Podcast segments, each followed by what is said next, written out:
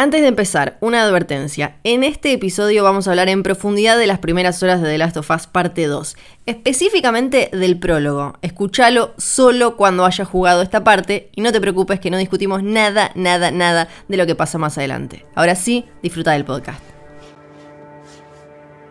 No sé qué sucedió. Se supone que la llevaría con los luciérnagas y me iría. Pero cruzas medio país con alguien.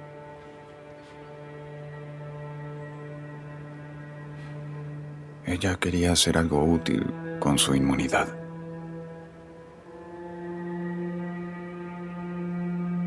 Tal vez empecé a creerme todo el asunto de la cura.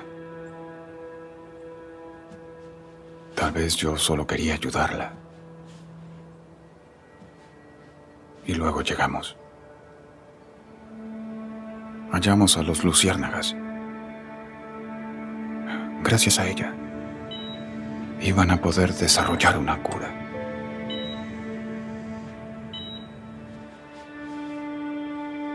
El problema era que moriría. Santo cielo. ¡Doctor! ¿Qué estás haciendo aquí? No puedes llevártela. Es nuestro futuro. Piensa en las vidas que podremos salvar.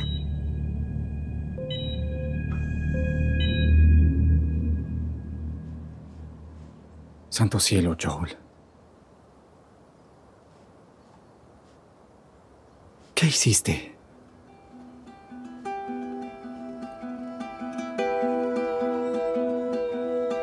La salvé.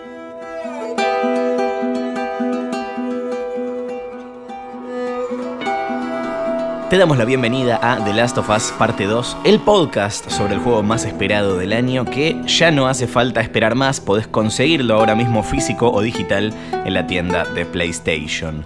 Mi nombre es Luciano Banchero, jugué al primer The Last of Us varias veces y ya jugué a The Last of Us Parte 2. Y yo soy Fiorella Sargenti, nunca jugué a The Last of Us y recién estoy empezando a jugar The Last of Us Parte 2. En el episodio anterior, en el prólogo, en la introducción, dije que me daba mucha intriga, mucha intriga, cómo ibas a empezar a entrar en este universo y que quería seguir muy de cerca tus reacciones. Así que, Flor, contame cómo estás y cómo fueron tus primeras horas en The Last of Us Parte 2. Eh, fue toda una experiencia porque tampoco había jugado nunca eh, un, juego que, tuviera tanto relato, tanta cuestión narrativa.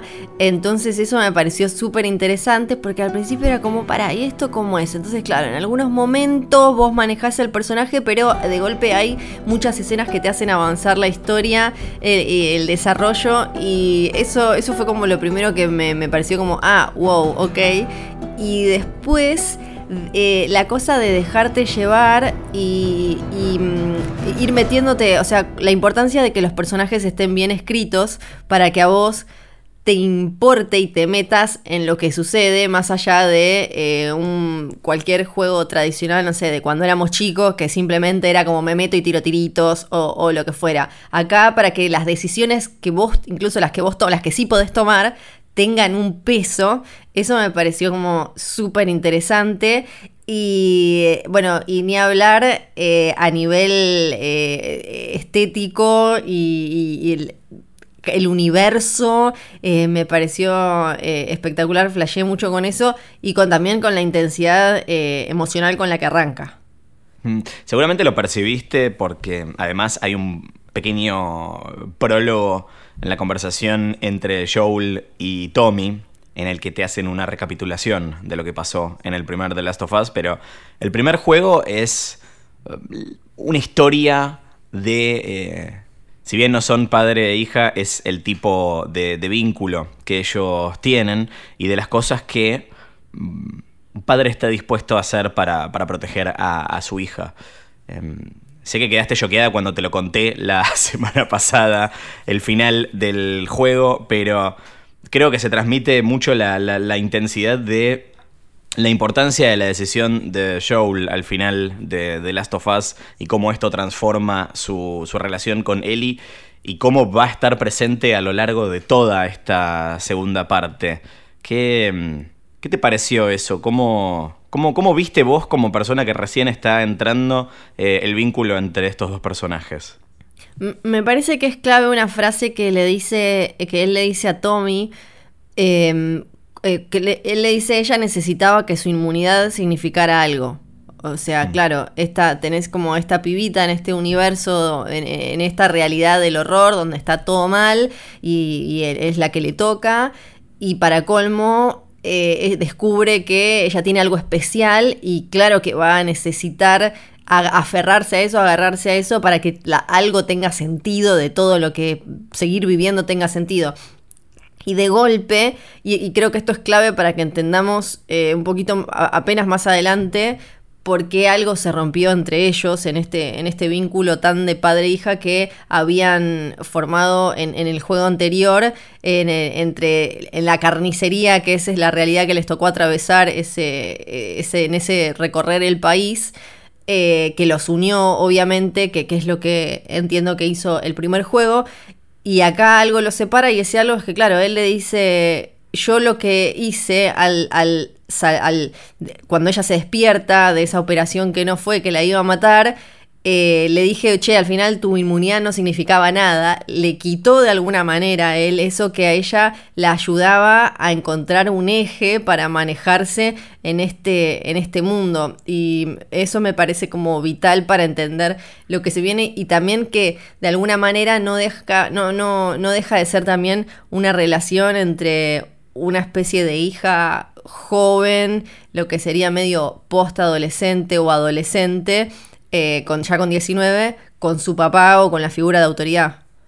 Sí, si el, si el primer juego era la historia de lo que un padre está dispuesto a hacer para proteger a su hija, esta historia claramente es sobre lo que una hija está dispuesta a hacer para, en este caso, vengar a su padre, pero no nos adelantemos todavía.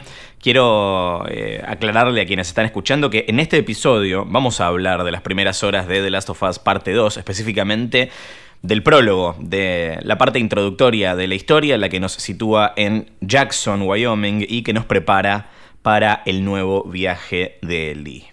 Segunda advertencia, entonces, si todavía no jugaste, no escuches. Si ya estás jugando, pero llegamos a una parte que no jugaste, pones pausa, volvés después. Eh, y si ya jugaste, eh, puedes escuchar el episodio completo sin ningún problema. Bien, hechas las advertencias correspondientes, comenzamos The Last of Us parte 2. Y lo primero que vemos es una guitarra.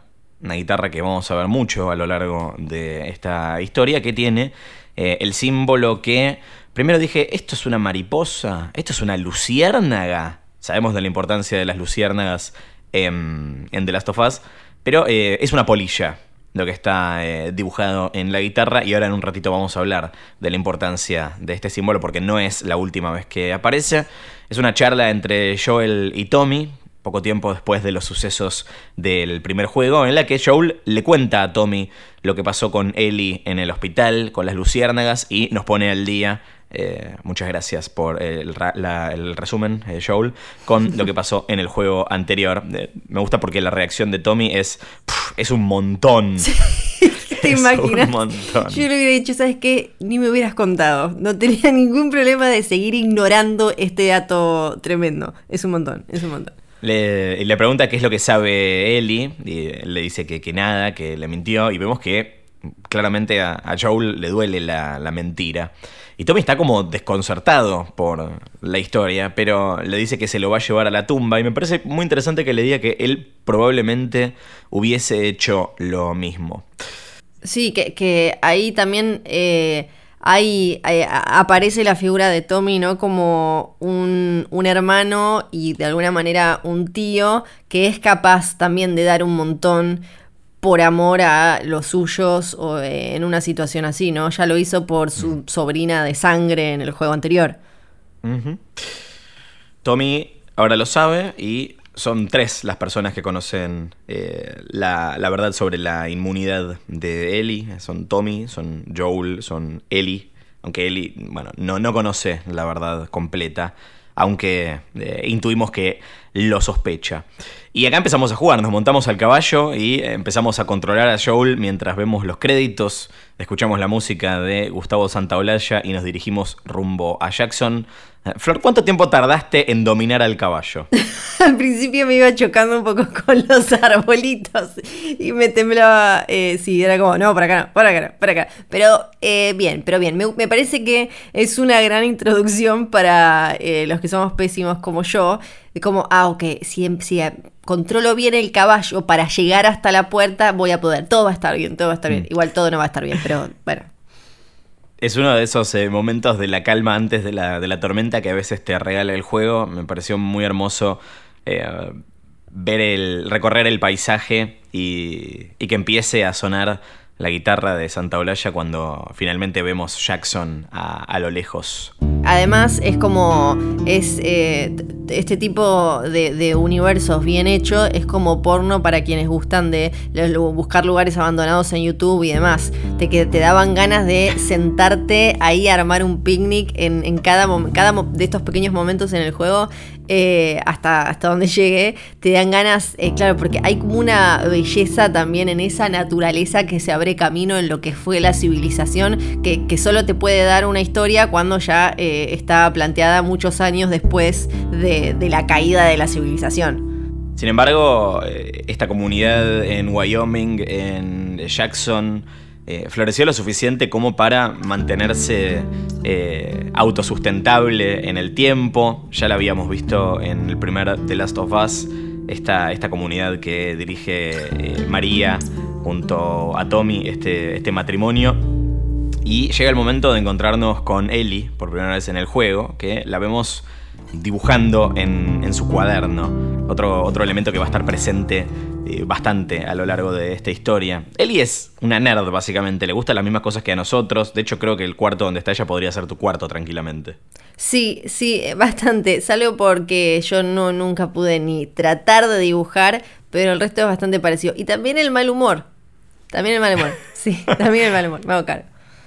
Eh, la visita a Joel y ahí tenemos el primer indicio de que la relación está rara, ¿no? Tipo, él es como, como que no fluye el diálogo, es tipo, ¿qué onda? No, bien, andaba por acá, él le quiere contar un chiste, ella le dice, che, no te jode, me tengo que levantar temprano. Y, y él le dice, banca que te traje algo, y saca una guitarra. If I ever were to lose you, I'd surely lose myself. Everything I have found here, I'm not found by myself. Try and sometimes you'll succeed to make this man of me. All my stolen missing parts. I've no need for any more. Cause I believe, and I believe, cause I can see our future days, days of you and me.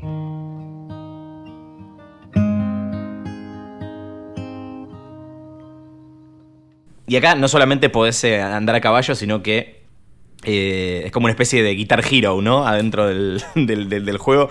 ¿Cómo te fue con la guitarra, Flor? Bueno, ahí tardé un poquito más eh, en agarrarle la vuelta, en entender como, ok. ¿Yo ay, tengo que tocar? ¿Qué está Sí, pasando? y después en lo que sí, una vez que me di cuenta de lo que estaba pasando, en lo que sí, fui andaba por toda la casa como toqué la guitarra, toqué la guitarra. Bueno, casi, casi, casi. Y el tema que toca es eh, Future Days de la banda Pearl Jam, que en la letra dice, si alguna vez te perdiera, seguro me perdería a mí mismo. Es clarísimo lo que le está diciendo, no, no, no, no es casual que Joel haya elegido este tema para, para cantarle a, a Ellie y tocar la guitarra. Creo que a veces la música ayuda a transmitir cosas que eh, tal vez con las palabras no están, no están saliendo, ¿no? Sí, te- totalmente. Funciona, eh, funciona para mí en dos niveles. La, la canción, primero, en este que decís vos, que tiene que ver con eh, la, la relación de ellos y cómo estaba. Y después una especie de casi guiño y lo que se llama en eh, foreshadowing en ficción, en una película, en una serie, que es como este presagio, eh, este elemento que te puede dejar el, el director, el showrunner, el guionista, que después, eh, con, con los eventos que se vienen, cobra otro sentido y vos decís como, ah, era como una especie de spoiler escondido que uno solo podía entender, puede entenderlo en retrospectiva. Es como que funcionan Totalmente. esos dos niveles. Totalmente. Eh, él le regala la, guitarra y quedan en que eh, le va a enseñar a tocar. Se despiden y ahí cortamos a los títulos de Last of Us parte 2 y saltamos en el tiempo al presente de esta nueva historia. Desde ese momento pasaron cuatro años. Ellie ahora tiene 19, se despierta en Jackson y viene a buscarla a Jessie, un personaje nuevo, para buscarla a- para patrullar. Eh, se ve que salen a hacer eh, estas eh, recorridas para eliminar eh, potenciales infectados que están dando vueltas y que podrían ser una amenaza para la comunidad de Jackson, pero ella se quedó dormida porque estuvo de joda, como cualquier adolescente. Yo me Sí. acuerdo de cuando era adolescente. Mentira, no me acuerdo. Cuando era joven.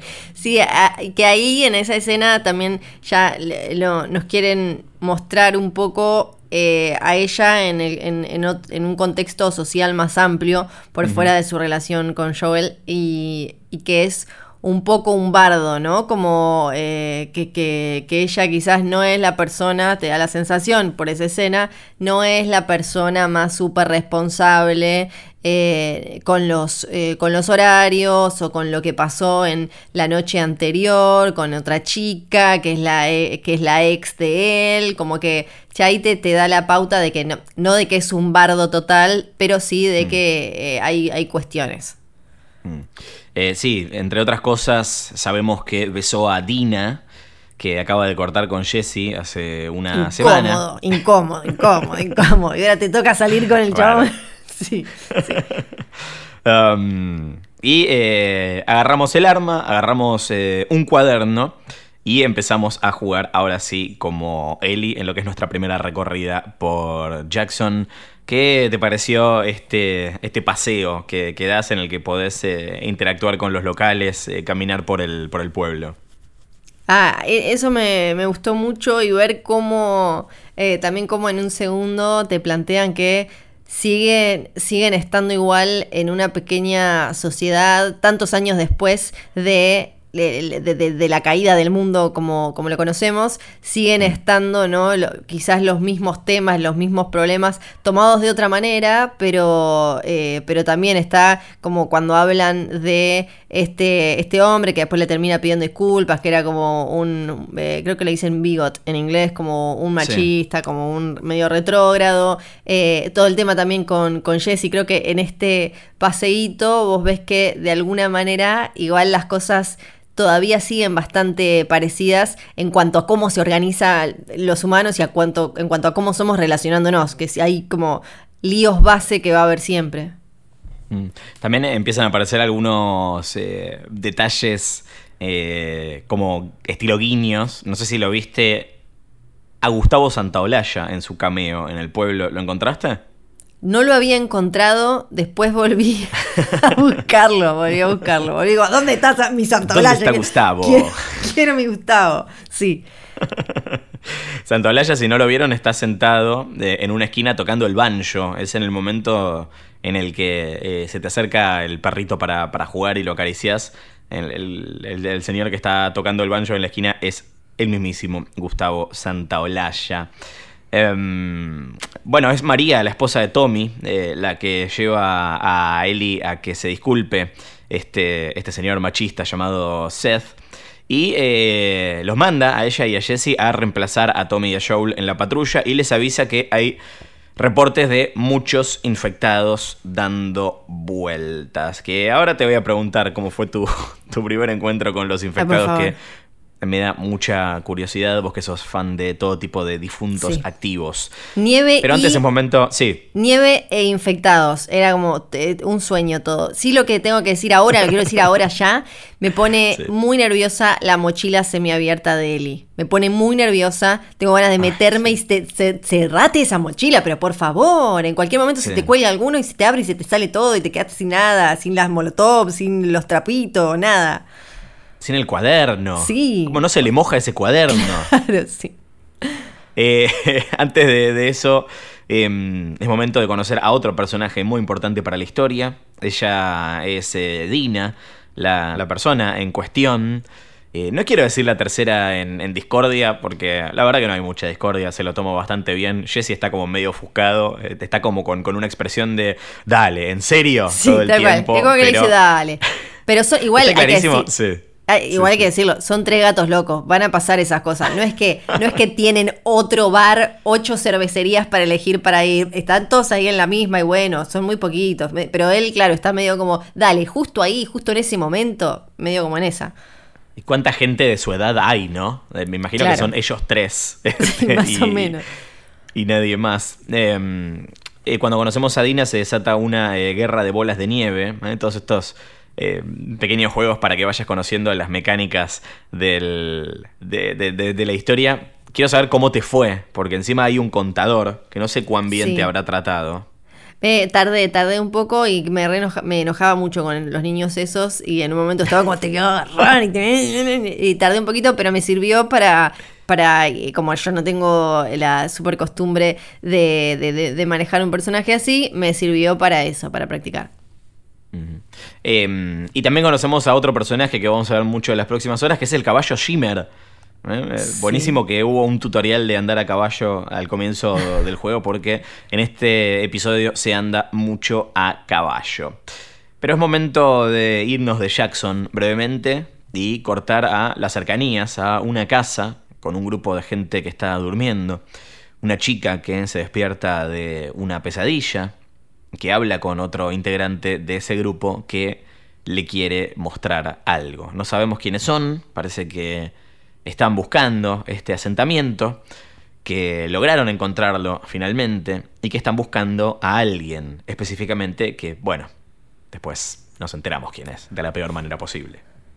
Sí, sí, sí, sí, sí. Acá, eh, eh, acá estaba como, acá fue confusión. En este momento fue confusión. ¿Qué busca esta gente? ¿Quién es? Eh, eh, acá y, y nerviosismo, porque me Mm. sabía que estaba cerca de enfrentarme por primera vez a esa gente onguda.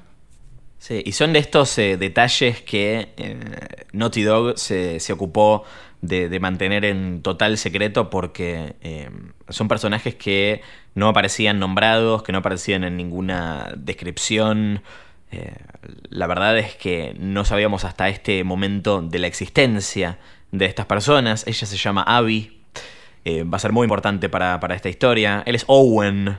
Mm, Parece que hay de vuelta una historia entre estas dos personas porque él ahora está saliendo con Mel. Mel está embarazada, le cuenta a Owen, y a Abby parece que no le cae muy bien. ¿Es esto? Llegamos. Mierda. Es una ciudad. Sí.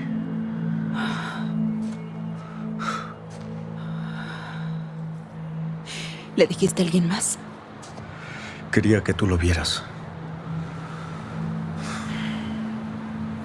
Vi una patrulla armada dirigiéndose a ese puesto de ahí. Y hay un par de puestos más en medio. Tienen electricidad, armas. Son muchas personas. Lo resolveremos. Ok. Suponiendo que esté ahí, ¿cómo llegaremos? Podemos acorralar a una de las patrullas y confirmarlo y luego encontrar una forma de atraerlo. Sí, claro. Van a estar dispuestos a compartir esa información. Pues los obligaremos. ¿Te estás escuchando? Bien, ¿qué quieres hacer?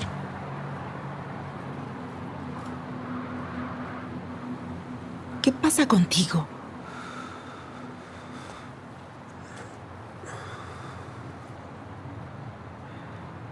Mel está embarazada. Ah. Muy bien. No es lo que piensas. ¿Te debo felicitar? Cuando los demás vean esto van a querer regresar.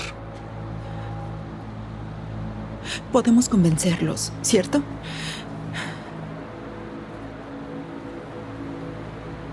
Sabía que no podía contar contigo.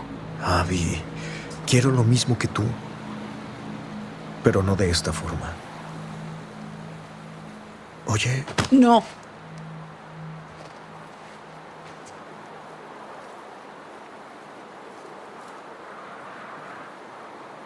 Nos vemos en la posada. Lo más loco de esta instancia es que vos podés controlar a Abby. Vos en ese momento estás jugando como Abby, este personaje nuevo que no sabemos quién es, que no es Joel, que no es Ellie. Y no solamente eso, sino que es eh, claramente antagonista a estos personajes que nosotros queremos. Es un personaje que nosotros podemos controlar en, los minutos y las horas previas a hacer algo terrible y, devastador. Más allá de, confusión, eh, ¿qué te pasó en este, en este momento? ¿O cómo, cómo pensás en esta posibilidad que te da el juego de controlar de alguna manera a, lo voy a decir entre, entre comillas, porque vamos a ver que nada es tan blanco o tan negro, a la villana? Creo que es súper astuto, súper astuto, porque es algo que en, en una, por ejemplo, en una serie eh, es más difícil de hacer.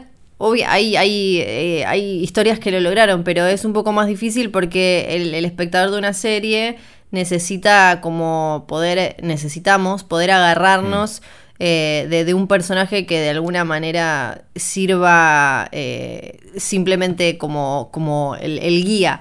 Y algunas series sí lograron hacer esto como más dual para, para que vos puedas ver de alguna manera las dos caras. Eh, cuando avanzamos, que ya falta nada para en la historia de, de Abby, cómo se termina cruzando en la vida de Ellie, me parece que es eh, súper inteligente porque si, si el juego anterior era sobre eh, esta figura de hija y una figura de padre que se cruzaban y de golpe estaba todo como tenían que atravesar eh, toda esta matanza y horror para llegar con un supuesto propósito que la hacía tan especial a ella y, todo eso lo que generaba es que su vínculo fuera aún más fuerte. Este, eh, ya en el comienzo de Last of Us parte 2, nos damos cuenta que es sobre en- en- entender de alguna manera como los, los ciclos de violencia y cómo Mm. la, la dificultad de cortarlos y quién los corta y, y cuándo, eh, ¿no? Porque ya con, con lo que vemos ahora dentro de poquito y al tenerlas a ellas dos como protagonistas, constantemente, eh, por un lado lo que hace es humanizarlas a ambas, que vos estés eh, obviamente metido ahí muy en su cabeza y, y en sus intenciones y en por qué están haciendo lo que hacen. eh, y al mismo tiempo sintiéndote un poco como, ay, estoy haciendo todas estas barbaridades porque también sé que la, el otro, que la otra también tiene sus justificaciones para hacer lo que, lo que está haciendo. Entonces me parece que es eh, algo desde lo narrativo muy, muy astuto y me intriga mucho cómo se va a desarrollar eh, más adelante. Flor, te lo pido por favor. Sí. Por favor, te pido. No busques información No. sobre esto. Yo sé que eh, es un nuevo mundo, que estás obsesionada, que son muchas horas que hay que dedicarle, que la, la ansiedad es más fuerte y que hay un montón Sí. de signos de pregunta, pero así Pues no. como te pido a vos, también le pido a la audiencia, no se spoileen la historia, porque habiendo la jugada puedo decir que eh, es muy satisfactorio el desenlace, pero de la misma manera, no, no, quiero, no, quiero, no quiero ni hablar de esto. Solo les digo, por favor, no busquen No. cosas, no se lo spoileen. Eh, volviendo al juego, eh, Abby bueno, se pelea con Owen y eh, se va sola hacia el puesto donde están Joel y Tommy. Y ahí se encuentra con los primeros infectados. Infectados. Que acá, si te parece, hacemos como un pequeño eh, infectados 101 y te cuento Sí. de los distintos tipos Sí, que, favor. que hay. Eh, te encontraste de dos tipos distintos en esta primera instancia. Y eh, los primeros son los runners, los que vas a ver eh, eh, más habitualmente. Los runners no es gente que sale a correr por los bosques después de las 8 de la noche, sino que es la primera etapa de la infección. Son los infectados recientes, los que acaban de contraer el, el- el. Se ponen mega hostiles y son los más fáciles de vencer. De, alguna manera los podés eh, liquidar eh, fácilmente acercándote eh, por atrás y doblegando los que... aprovecho para hacerte esta recomendación. No vayas a los tiros por todos lados por dos razones. Una es porque esto no es como en otros videojuegos donde hay munición infinita. Acá las municiones y las provisiones en general son escasas. Entonces vas a querer guardar cada bala, cada bomba molotov y, demás. Cuando ves que te aparece un ladrillo o una botella para agarrar, usalo y tiralo para otro lado para eh, distraer a, estos infectados o alejarlos de donde están si se están acercando a vos. Pero trata de evitar ir a los tiros. ¿Eh? Sí, eh, trata de acecharlos, de acercarte lentamente. Es lo más efectivo que puedes hacer. Y te lo digo no solamente para los infectados, sino también con los humanos. Porque además, si empezás a hacer ruido con las armas, se van a venir todos hacia vos. Porque hay algunos que no te ven, pero sí te escuchan. Sí, eso lo, aprendí. El juego eh, le agradezco mucho que me fue avisando como, ¿sabés que podés correr para el otro lado? O ¿sabés que te podés esconder y listo? Porque yo iba como que hay que matarlos a todos. Y después entendí como, ah, ok, no, acá eh, estrategia. No hace falta que entre a la... No, no soy Chuck Norris. Y esto ya me pone en grupo de riesgo. no sos Chuck Norris. Un saludo a nuestra audiencia Centennial. De todos modos lo pueden googlear. Em, los runners entonces son la primera etapa. La segunda etapa son los stalkers. Que son bastante temibles. Ya, ya vas a llegar a una instancia de la historia en la que es particularmente terrible, que es un momento medio eh, alien, digamos. Porque lo que hacen es. Em, se escabullen y logran eh, emboscarte, como que te van rodeando y y vos no los podés ver, no los podés eh, encontrar a través del listen mode tampoco. Eh, pero ellos sin duda sí te pueden eh, encontrar a, vos y aprovechan que tienen la, ventaja para rodearte. Son velociraptores.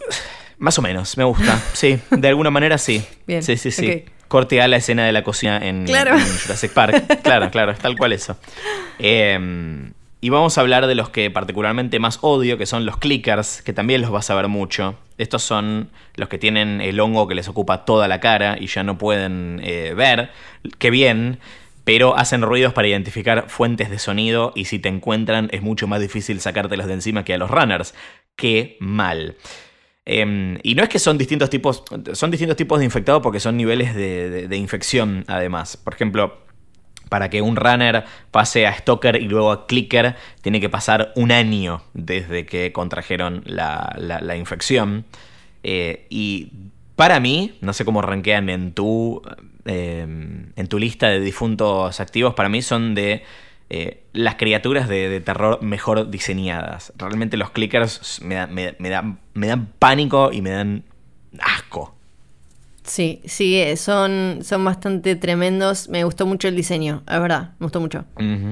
Y hay uno que no te encontraste todavía, eh, así que para vos es un spoiler, pero para quienes jugaron el primero, ¿no? Que se llaman bloaters, que son como mega masas de hongo en las que, bueno, tardan años en, convertirse cuando ya la, infección se apoderó completamente del cuerpo, pero funciona como, como una especie de, armadura. Acá vas a querer este, usar bombas y, armas más fuertes, Flor, para, defenderte, pero ya vamos a llegar a eso y a algunas criaturas nuevas que aparecen en este, en este segundo episodio y que han mutado de acuerdo a las condiciones específicas que eh, tiene su, entorno, pero quiero que me cuentes sobre tu primera experiencia con eh, encontrándote con los infectados en, este en este momento con Abby. Y en general lo que me di cuenta es que me, da más miedo cuando es una situación en la medio como la cocina de Jurassic Park en la que me puedo ir escondiendo, ¿no? Como cuando, eh, como adentro de la casa, por ejemplo, y vos te vas, podés ir poniéndote atrás de los sillones y, eso. Que, eh, pero sí, obviamente, cuando aparece una horda y vos estás eh, afuera, hay como una adrenalina y un nerviosismo que es como, ah, ok, por eso es que la gente juega tanto videojuegos. Esta adrenalina. Y, lo otro es más, eh, es más como un terror clásico, pero vivido esta vez, eh, odio, en primera persona, como decías vos también, eh, como, una, como, en un, como en Alien, por ejemplo, ¿no? Esta cosa de gato y el ratón, cuando tenés la posibilidad de, esconderte, aunque sea por un ratito, y pensar una estrategia para ver cómo, che, lo enfrento, che, me voy por otro lado, eso me, gustó mucho. Eh, volvemos a Eli y Dina, que están patrullando y conversando sobre un montón de cosas. todo este tramo del juego es sobre eh, el, vínculo que se está construyendo entre estos eh, dos personajes. En un momento tienen una conversación sobre Joel y parece que estaría todo bien, porque Dina le pregunta qué vas a hacer esta noche y Ellie le dice voy a invitar a, Joel a ver una película.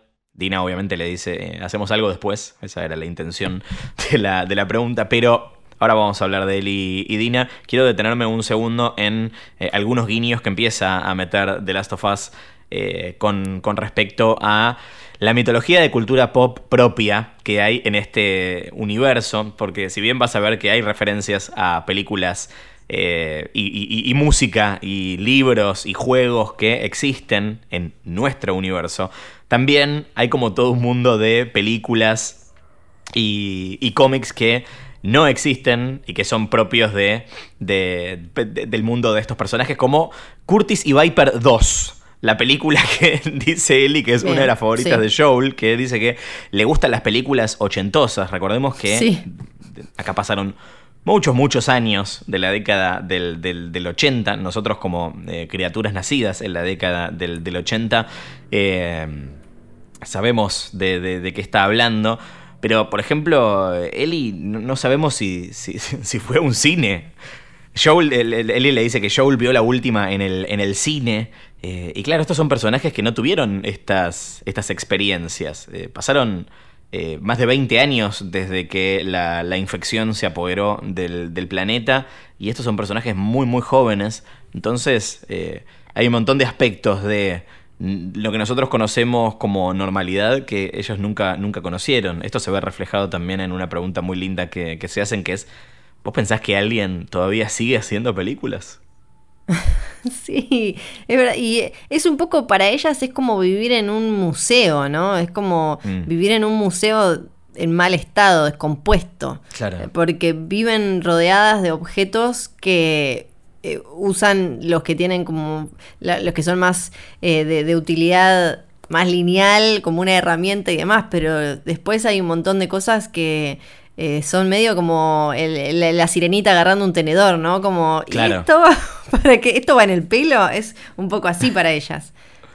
Y eh, empiezan a aparecer eh, en, esta, en esta patrulla la posibilidad de agarrar artículos y coleccionables que vas a querer juntar, porque The Last of Us parte 2 te invita, al igual que la primera parte, a agarrar la mayor cantidad de cosas posibles. Algunas, como las, las partes eh, y las municiones sirven para eh, fabricar, eh, por ejemplo, no fabricar armas, sino mejorar tu, armamento.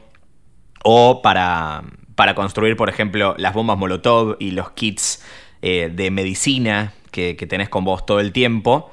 y algunas son para darte contexto del, universo. Seguramente ya te encontraste con las notas que, que iba dejando la gente en cada lugar. Y también con lo que en el primer juego eran los, los cómics que le gustaban a, a Ellie. Ellie iba juntando cómics eh, en, cada rincón. Y acá son las trading cards de superhéroes que merecen un aplauso aparte por el nivel de, diseño y de, y de, creatividad que le pusieron a este aspecto específico de, de la historia que directamente no tiene nada que ver, pero que te habla mucho de Em, de cómo es ese, ese mundo que quedó atrás. Claro, no quiero ser pesada, pero vuelvo a, lo del museo y la, sirenita. Claro, son como objetos. Eh, lo, que me parece re interesante es que son objetos con una carga emotiva. En realidad deberían ser nulas para alguien como, como ella, pero que representan todo lo que no, no podés tener. Entonces ahí hay algo como muy apasionante y muy tentador. Otra vez vuelvo como la sirenita, ¿no? Es como un mundo al que es imposible acceder. Esto es lo que te tocó. Por eso también entiendo que eh, que eh, ella además, bueno, además de su historia personal y particular y de la, la, inmunidad y demás, más o menos que cualquiera que se crió en una realidad así, ya tenga una carga de, eh, de, de, acidez, de mal humor o, o de rechazo eh, que, que, viene con esto, con, che, esto es lo que me tocó a mí, en serio, antes tenían todo esto, viendo como ese pedacito de, de papel de cartón eh, muestra todo lo que no pueden tener. Para empezar, me gusta mucho el contraste que hay que tienen colores. El mundo en el que ellos viven casi no hay colores porque eh, es lo que quedó, es, tenemos como la, las cosas tienen que ser útiles, eh, no pueden, o sea, no hay, no hay cosas simplemente como vistosas o atractivas. Y de golpe aparece un cartoncito todo colorido con, con personajes que, que, para empezar, ya hablan de un montón de capacidad de, de, o de ocio, de creatividad, de tiempo para ponerse a hacer eso, de una industria detrás. Es todo lo que no tienen. Y toda esta búsqueda los lleva al escondite de Eugene, un ex colega de Tommy en Las Luciérnagas, en el sótano de una biblioteca infantil. Que acá creo que hay un, ejemplo muy claro de cómo, eh, de cómo The Last of Us logra construir eh, personajes eh, que no vemos a través de elementos que dejaron, a través de notas, de fotos, de conversaciones entre, en este caso, entre él y, y Dina, algo que vas a ver eh, mucho a lo largo de, de, la historia. Personajes que estuvieron ahí, que ya no están, probablemente hace, hace mucho, mucho tiempo, pero que dejaron sus huellas en, en todos lados. En este caso, Eugene dejó una huella gigante en, el, en, en forma de eh, sótano lleno de marihuana, ¿no? Sí, en la biblioteca sí. infantil. Sí, y, no, y también nos dejó el dato de que es posible morir de, de, grande y ya, ¿no? Como lo mencionan. Es como, no, no es que por vivir en, en esa realidad vas a, vas a morir de manera horrenda con eh, un infectado arrancándote un cacho del cuello. No, también puedes morir de, de, de viejito. ¿Quién pudiera, no? Sí. Um, y Eli y Dina, después de coquetear durante todo el, el patrullaje, Por favor, ya, eh, concretan, se besan.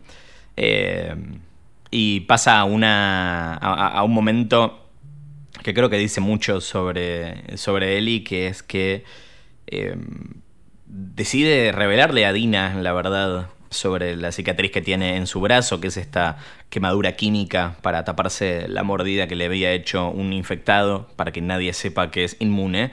Y, y, Dina no le cree, claro. Le dice, dale, me digas la, la, gracia era contar una historia de verdad, no me chamulles. Sí, sí, ese, ese momento me encanta porque además ya nos presenta como hasta lo que podría llegar a ser.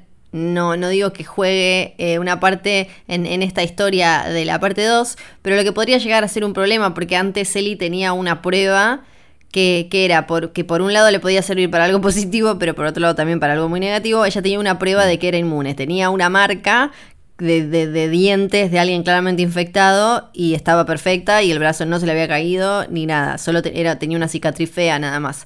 Ahora no la tiene. Entonces tampoco tiene una prueba eh, muy fuerte para mostrarle a alguien de, che, ojo que yo soy inmune o yo soy inmune, ¿no? Que en este caso es algo positivo porque ella evidentemente lo hizo según cuenta eh, al tapársela con una quemadura y después con un tatuaje justamente para que no lo vieran, ¿no? Como aconsejada por Joel. La quemadura química. Hmm. Me la hice yo. ¿Por qué? Uh...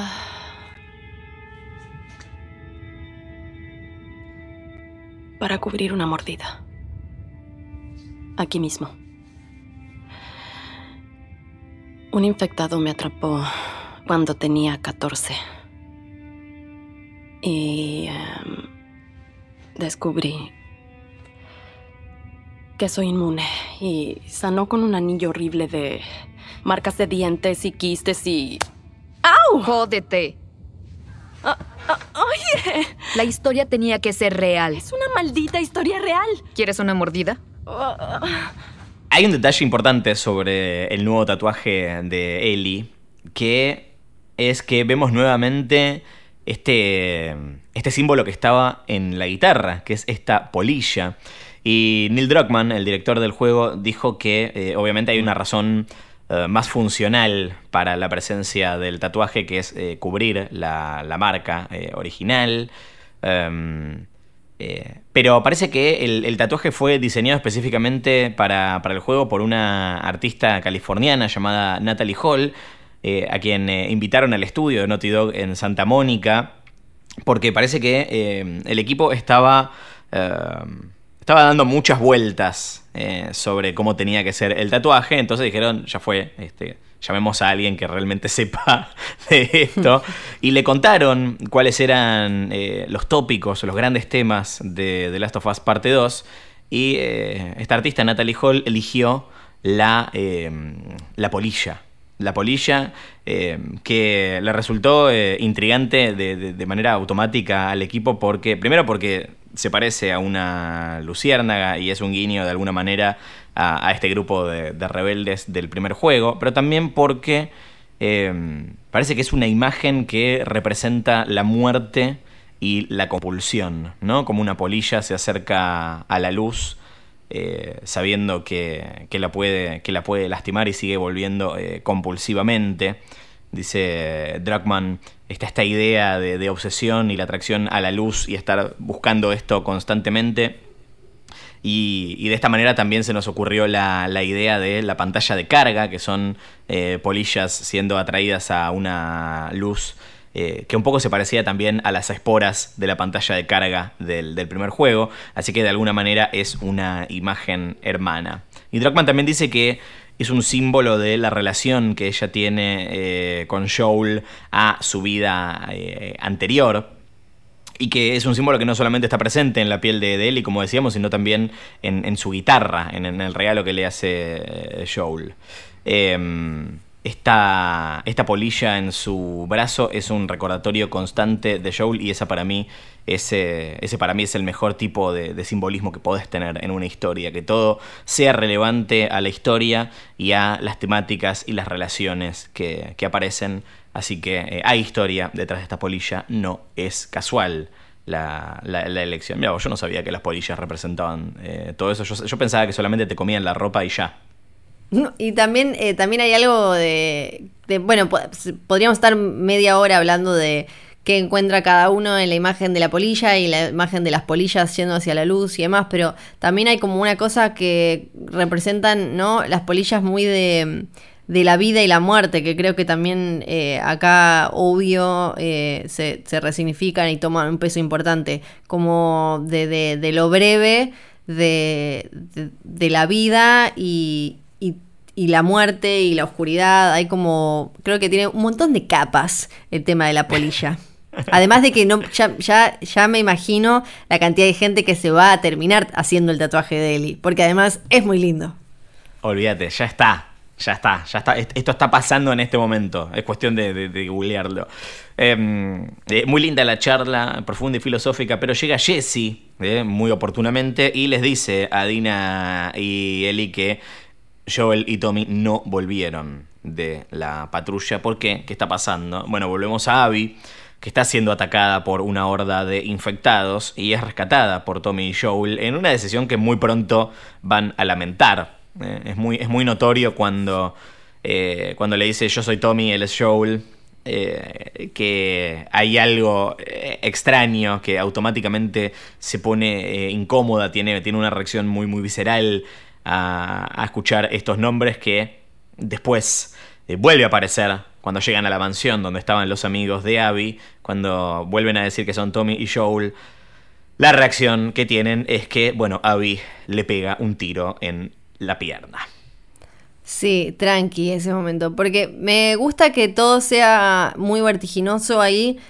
Hay un dilema eh, central que es eh, clave en este tipo de historias y que aparece también, o sea, la, versión más inmensa es la de Joel eh, eh, eligiendo a ver si la salva o no a, a Ellie, pero es el tema de, bueno, dónde está el límite de qué es lo que nos hace humanos, ¿no? Porque en esa decisión inmediata, en un segundo, de ayudar a alguien que encontrás corriendo en el medio de la nieve de un montón de infectados, es eh, como termina sucediendo, es una decisión que te puede costar la vida porque esa otra persona puede no ser amigable, pero por lo menos vos eh, te, te, te quedás o te vas con la idea de que mantuviste lo que considerás, los valores que considerás te hacen humanos y te diferencian de un infectado con un hongo en la cabeza que sale a comer partes de humanos, ¿no? Es como esa decisión de, de, de, de voy a tratar de ayudar a otros si lo veo, a menos que claramente se muestre hostil. Ya lo vimos, obviamente, a él, eh, ya se lo vio hacer eh, matar humanos y tener que enfrentarse humanos, pero esta cosa de mientras no sean hostiles, tratar de tender un puente con el otro es lo que me separa del clicker. Joel Miller.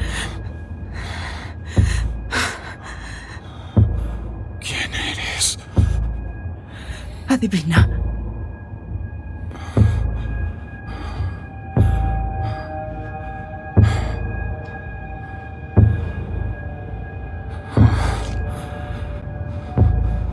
¿Por qué no empiezas con el discurso que preparaste y acabamos con esto?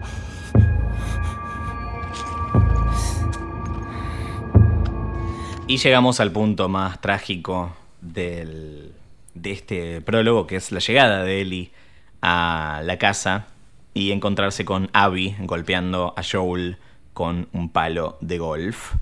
Eh, quiero decir, para ser más liviano este momento, que qué desgracia que la gente que vivía en esta casa le gustara el golf, ¿no? Eh, Sí, sí, sí, sí, sí. sí.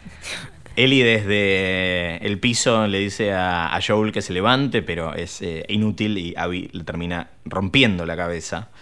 Eh, y vemos a una Ellie completamente eh, descolocada desde el piso gritando que los va a matar a todos. Eh, y cuando alguien como Ellie dice que los va a matar a todos, yo me lo tomaría bastante en serio. Es que los va a matar a todos, sí, y sabemos que es algo personal, es todo lo que dije recién sale mal, porque todo eso de mientras lo sea hostil, bueno, era hostil, era muy hostil, no solo era hostil, sino que eh, Abby, eh, Abby quería eso, buscaba eso y le dice, no te la voy a hacer tan corta, hay un deseo de eh, torturarlo a él y a, y a, y ni a, y ni a quien, aparezca en su nombre ni hablar cuando aparece, cuando aparece Eli, ¿no? Es como... Eh, ahora entendemos y se cierra todo el capítulo qué es lo que estaba buscando.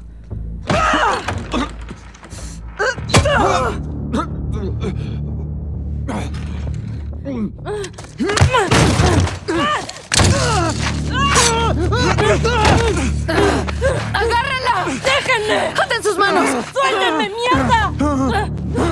¡Mira!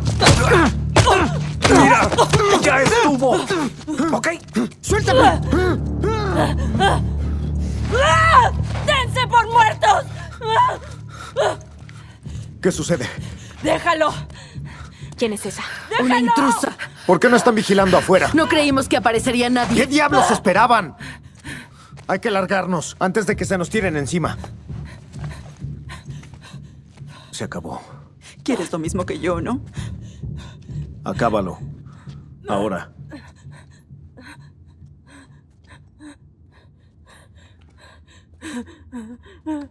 Joel, levántate. ¡Mierda, Joel, levántate! ¡Para, por favor! ¡Para, por favor! ¡Joel, levántate! ¡Ah! ¡No! ¡Ah! Púdrete, pendejo. ¡No! ¡Los voy a matar!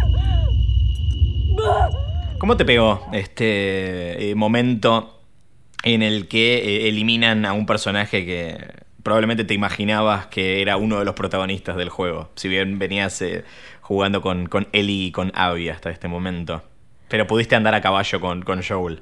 Sí, sí, estuve cinco y tocar la guitarra, tuve como cinco minutos, mi, mi relación de cinco minutos con él.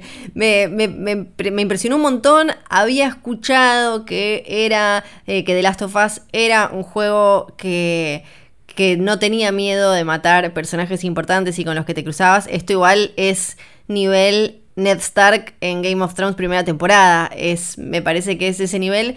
En cuanto a lo narrativo, creo que tiene todo el sentido del mundo. Primero porque si planteas una situación así, lograr escapar de eso y empezar como una eh, persecución entre Abby y los suyos y ellos eh, y, la gente de Jackson, me parece que eh, hubiera sido ahí como muy redundante, circular, aburrido. Creo que esto le da un propósito a Ellie, una... que, que creo que llegado a ese punto y si lo que querías plantear era como, bueno, está esta que lo viene a buscar a él, eh, es lo que tenía que pasar, no había chances de, de, escape u otra cosa. Y me interesa mucho, obvio, ver ahora qué va a pasar con Eli en esto que decía de, de los ciclos de violencia, que es eh, un debate o un planteo que aparece en historias así, que es como cómo se sale de cómo se sale mm. de, algo así. Planteado este, esta realidad de barbarie total en la que no solo tenemos toda esta gente infectada y estos que directamente son un hongo caminando que nos quieren comer, pero también está todo lo otro que ya se vio en el juego anterior, obviamente, que es también está lleno de humanos que cada uno enloqueció para el lado que quiso o se cuida como quiere y toma del otro lo que quiere. ¿Qué hacemos con eso? ¿Cómo cortamos esto? Eh, me, parece muy interesante y me quedo, no me spoileé, no me nada de lo que viene, me puedo imaginar por qué es que eh, Abby estaba, estaba buscándolo, por qué es que le quiso hacer algo a él, pero leí unas cosas que dijo el, encargado de eh, adaptar The Last of Us a, serie, que, va a ser el, mismo que nos dio la serie de Chernobyl, y dijo algo que me pareció interesantísimo y que creo que me lo voy a quedar para jugar, para atravesar esta historia con eso en la cabeza, que dijo, eh, nunca experimenté algo que me hiciera cuestionar el valor del amor de manera tan visceral. Hmm. Y me parece que es súper fuerte y lo pienso para atrás con la decisión que tomó Joel eh, al salvarla a Ellie al final del juego, del primer juego, ¿no? Esto de, bueno, el, el valor del amor frente a, todo esto y ahora Eli lo que va a salir a hacer, ¿no? Es como también eso, cuánto se empieza a justificar por, por eso y si ninguna, ninguna de las dos, en este caso, en algún momento da un paso para atrás, esto sigue, eh, sigue eternamente. De todos modos, creo que el ciclo de, violencia no, no, va a terminar eh, eh, pronto porque vemos por la conversación que Tommy y, Ellie tienen inmediatamente después de la muerte de, Joel, que lo que los dos quieren es venganza. Saben que este grupo de gente es de Seattle, saben a dónde ir a buscarlos, o por lo menos lo suponen, porque las camperas decían Washington Liberation Front, WLF, anoten este nombre para los próximos eh, episodios, y Tommy agarra un caballo y se va a buscarlos. Ellie también está decidida a irse y Dina la quiere acompañar en este viaje. Y antes de cerrar el episodio quiero que hablemos de el, paso por eh, la casa de Joel.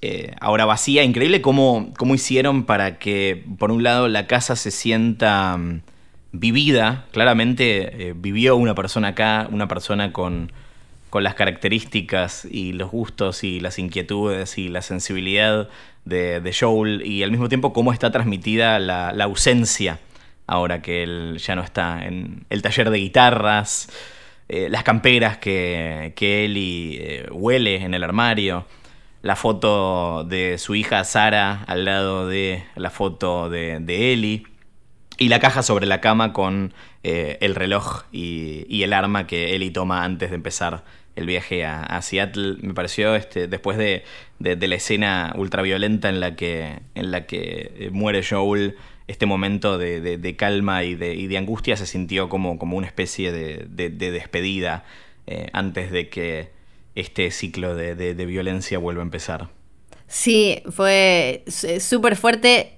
Eh, yo rompía esos momentos emotivos, me metí de todos los baños me intrigaba, yo quería ver todo.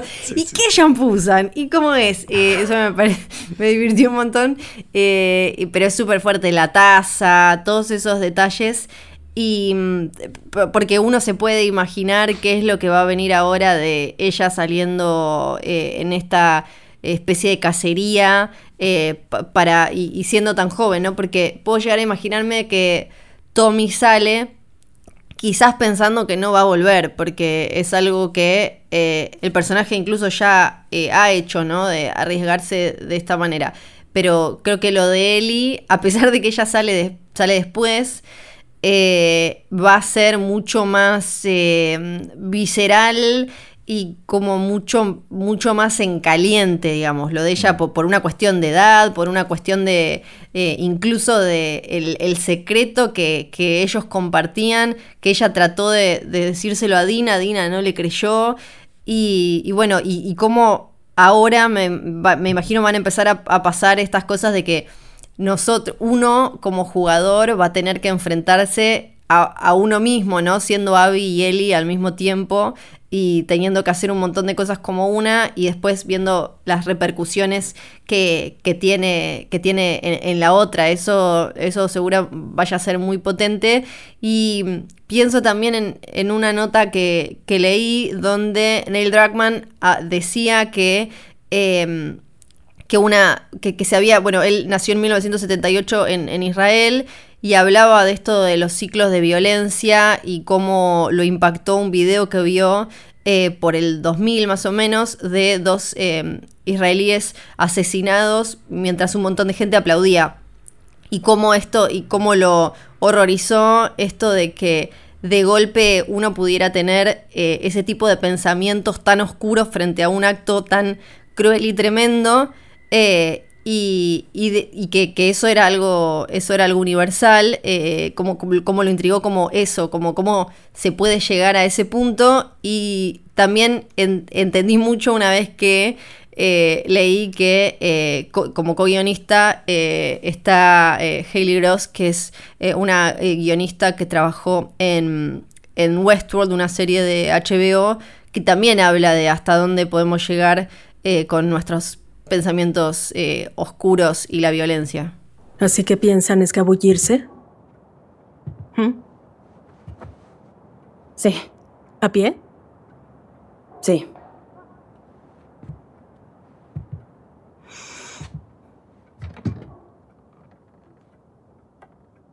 Ordené al establo que les dejaran sus caballos. Lleven municiones.